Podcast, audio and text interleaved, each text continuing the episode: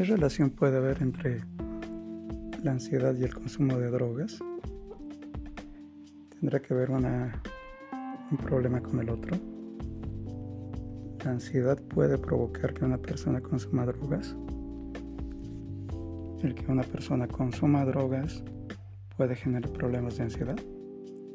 Estas son algunas de las preguntas que muchas personas se realizan, al igual que los profesionales. Es por eso que el día de hoy eh, hablaremos sobre la relación entre la ansiedad y las adicciones. Si el tema es de tu interés, te invito a que te pongas cómodo, te prepares un buen café, porque comenzamos.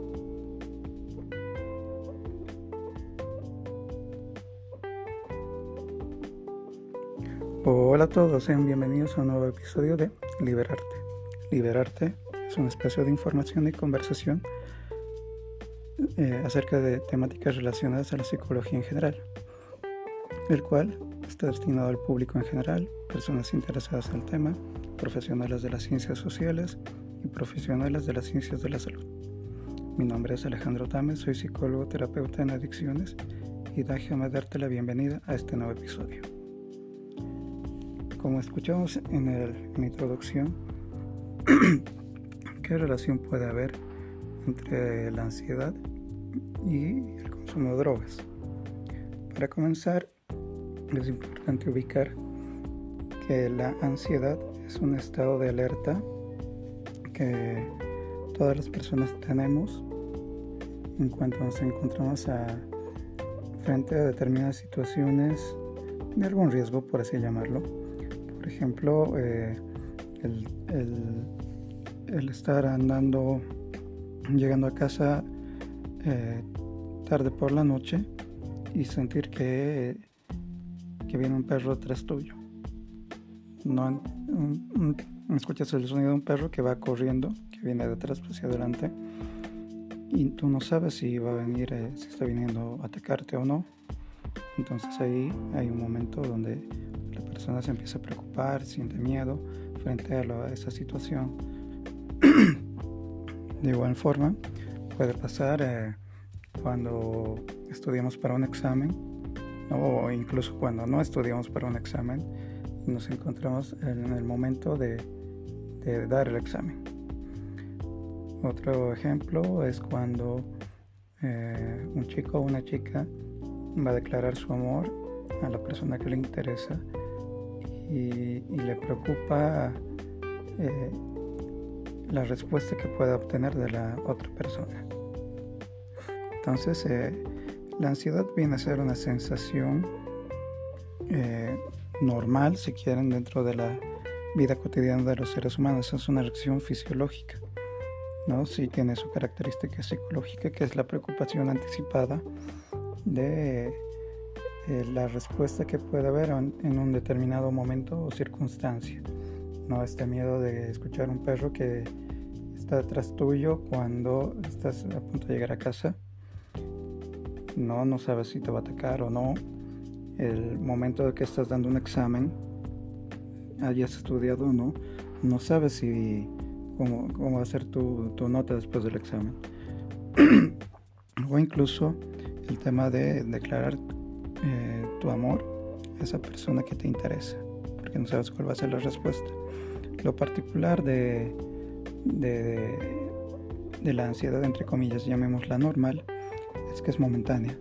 No es, por ejemplo, ya que una vez eh, pasa el evento del perro, ya sea que te haya mordido o ya haya sido de que el, perro simplemente estaba corriendo eh, de regreso a su casa porque se escapó, ¿no? O, o porque eh, ya pasó el momento de dar el examen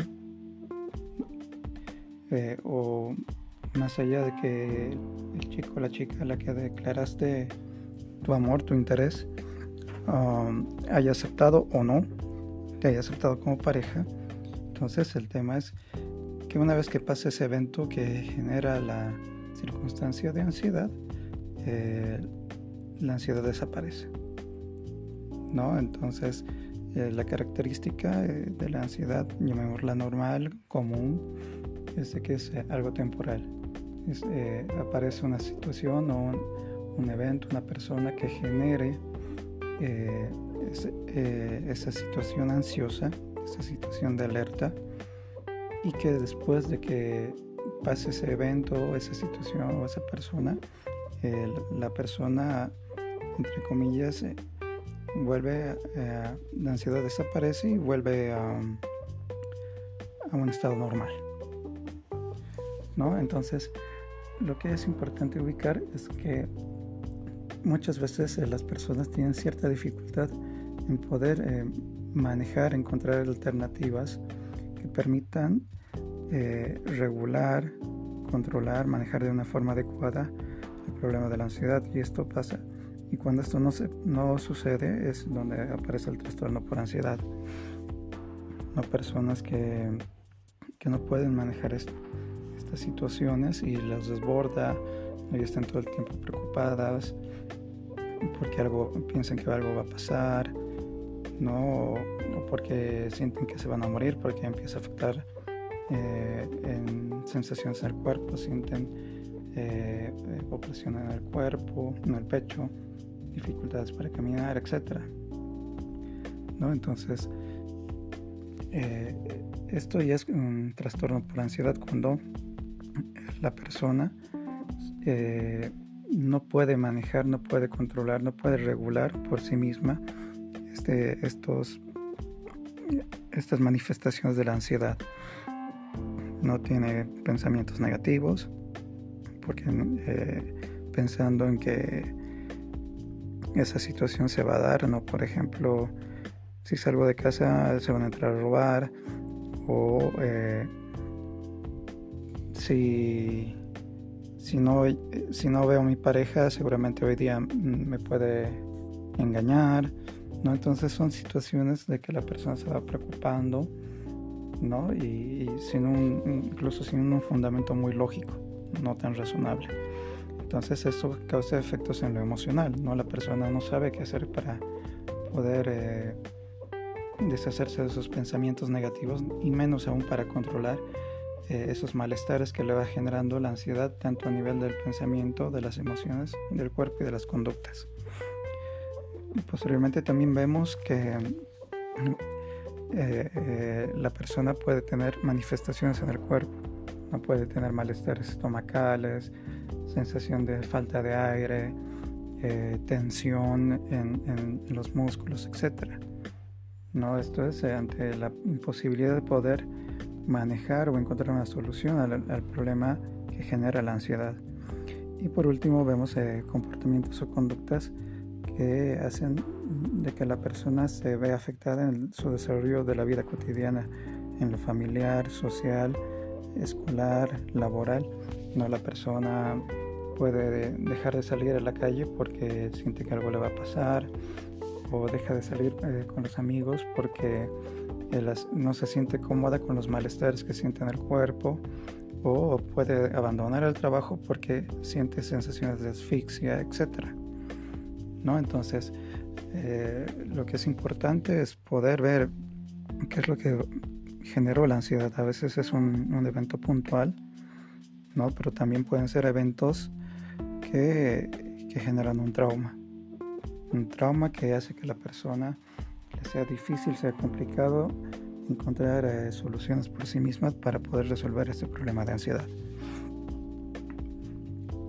¿No? Entonces, en estos casos, eh, la mayoría de las personas buscan soluciones más inmediatas y siempre es eh, buscar lo más práctico, medicina alternativa o medicamentos que no necesitan prescripción médica o que sean naturales o van a la consulta psiquiátrica, ¿no? Eh, que está bien, pero el trabajo de la ansiedad, eh, dependiendo cada caso, hay que ver, eh, habrán casos que se pueden tratar solamente con psicoterapia y habrá otros que merecen el, acompañamiento entre psiquiatría y psicología, ¿no? Porque si bien evidentemente los fármacos son importantes cuando la persona los requiere,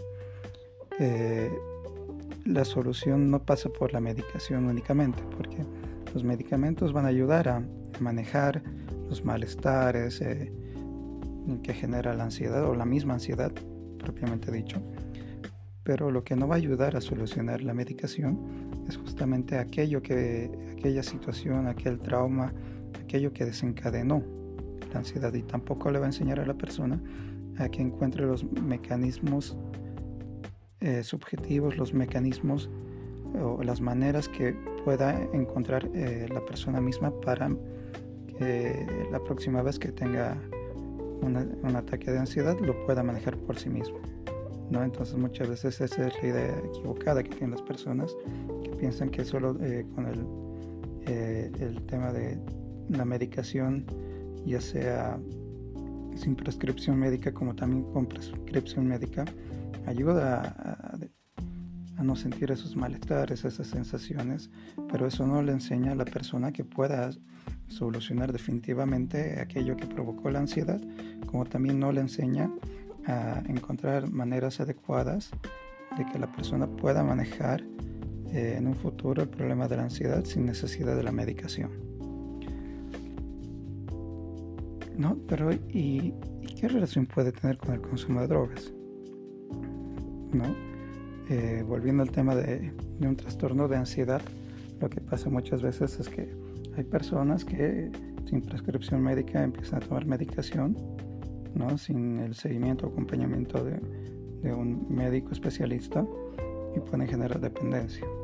O por el otro lado, personas eh, es muy común que asisten a la consulta médica en cualquier especialidad, pero en este caso vamos a hablar de la psiquiatría, donde están con un tratamiento, eh, van cierto tiempo al acompañamiento en la mayoría de los casos los, médicos psiquiatras eh, recomiendan que complementariamente se hagan el apoyo con psicoterapia, pero eh, eh, lo que pasa en la mayoría de los casos es que los pacientes se sienten tranquilos, se sienten mejor con la medicación, ¿no? acudiendo a, a las reconsultas con psiquiatría y no van a la psicoterapia, pero además de que se sienten tan bien de que ya no ven necesario de ir a la consulta psiquiátrica y siguen tomando la medicación, ¿no? haciendo que muchas veces esto pueda generar eh, temas de dependencia, no tener un acompañamiento psiquiátrico, médico psiquiátrico, si es que corresponde a un neurológico. ¿no? Entonces, eh, eso es lo que pasa, la autoprescripción o el abandonar un tratamiento médico psiquiátrico ¿no? y continuar con la medicación sin eh, la supervisión adecuada. Entonces en esos casos se puede generar una dependencia o una adicción. Pero también existe el caso de las personas que generan problemas de ansiedad eh, tras eh, periodos de no consumo. ¿no? Personas que ya tienen cierto eh, periodo de consumir drogas ¿no? o, de, tener conductas adictivas, que cuando el consumo se ve interrumpido, no pueden tener crisis de ansiedad. ¿no? Por ejemplo, personas que consumen marihuana eh, en un determinado momento van a tener la, sensación de, la, de, ataques de ansiedad eh, de tipo característicos por la dependencia psicológica, donde hay un bombardeo de ideas. La persona tiene, puede tener la idea más inteligente la más absurda que justifiquen del por qué tiene que consumir y eso se ve reflejado bastante en el estado de ánimo.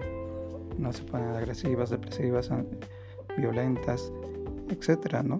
Eh, mientras no consume, ¿no? Entonces, eso puede generar ataques de ansiedad en la persona. Lo propio pasa en una dependencia física, pero ahí eh, los síntomas son más duros, ¿no? Porque existe, existe ya la exigencia del cuerpo cuando la persona ha estado eh, muchísimo tiempo con el consumo de alcohol, de cocaína, por ejemplo, cuando el, cuerpo deja de consumir, necesita volver a hacerlo porque eh, tiene que volver a, regular la cantidad de droga que tenía en el cuerpo para que se habitúe a, funcionar con ella, ¿no? Y que con la orina, eh, con el sudor vamos eliminando entonces ese nivel de droga al que estaba habituado el cuerpo lo va desechando y nuevamente ahí tiene que volver a consumir la persona para volver a estabilizarse esa cantidad de droga. lo mismo puede pasar en las conductas adictivas, ¿no? Que si bien la persona, a diferencia de las drogas, no es que la persona eh, llegue a introducirse algo al cuerpo, sino son comportamientos, acciones, conductas que llegan a generar sensaciones similares a las que se puede sentir con el consumo de drogas. ¿no? Por ejemplo, jugadores de hacer compulsivos que sienten la emoción de ir al casino, de querer ganar y el día que no pueden hacerlo, eh, eh, un ataque de ansiedad porque quieren ir a jugar.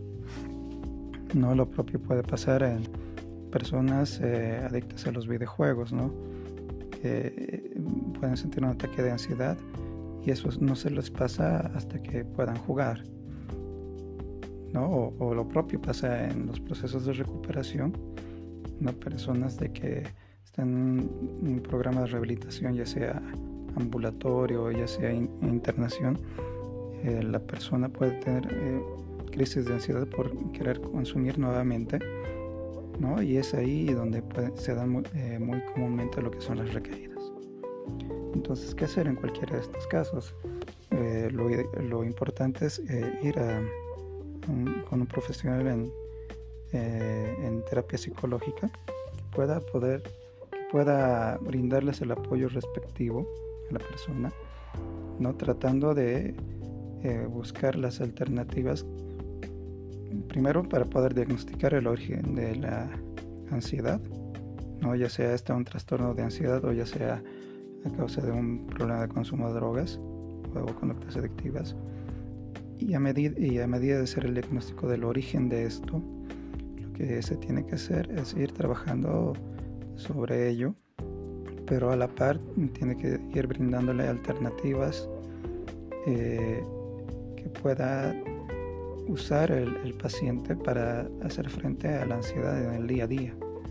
Algunas e, estrategias, algunas alternativas desde la eh, terapia psicológica, ¿no? ejercicios, actividades, que cuando la persona siente un ataque de ansiedad, puede tener algún recurso para intentar aplacarlo, para eh, tratar de deshacerse de la sensación de ansiedad y pueda manejarlo por sí mismo.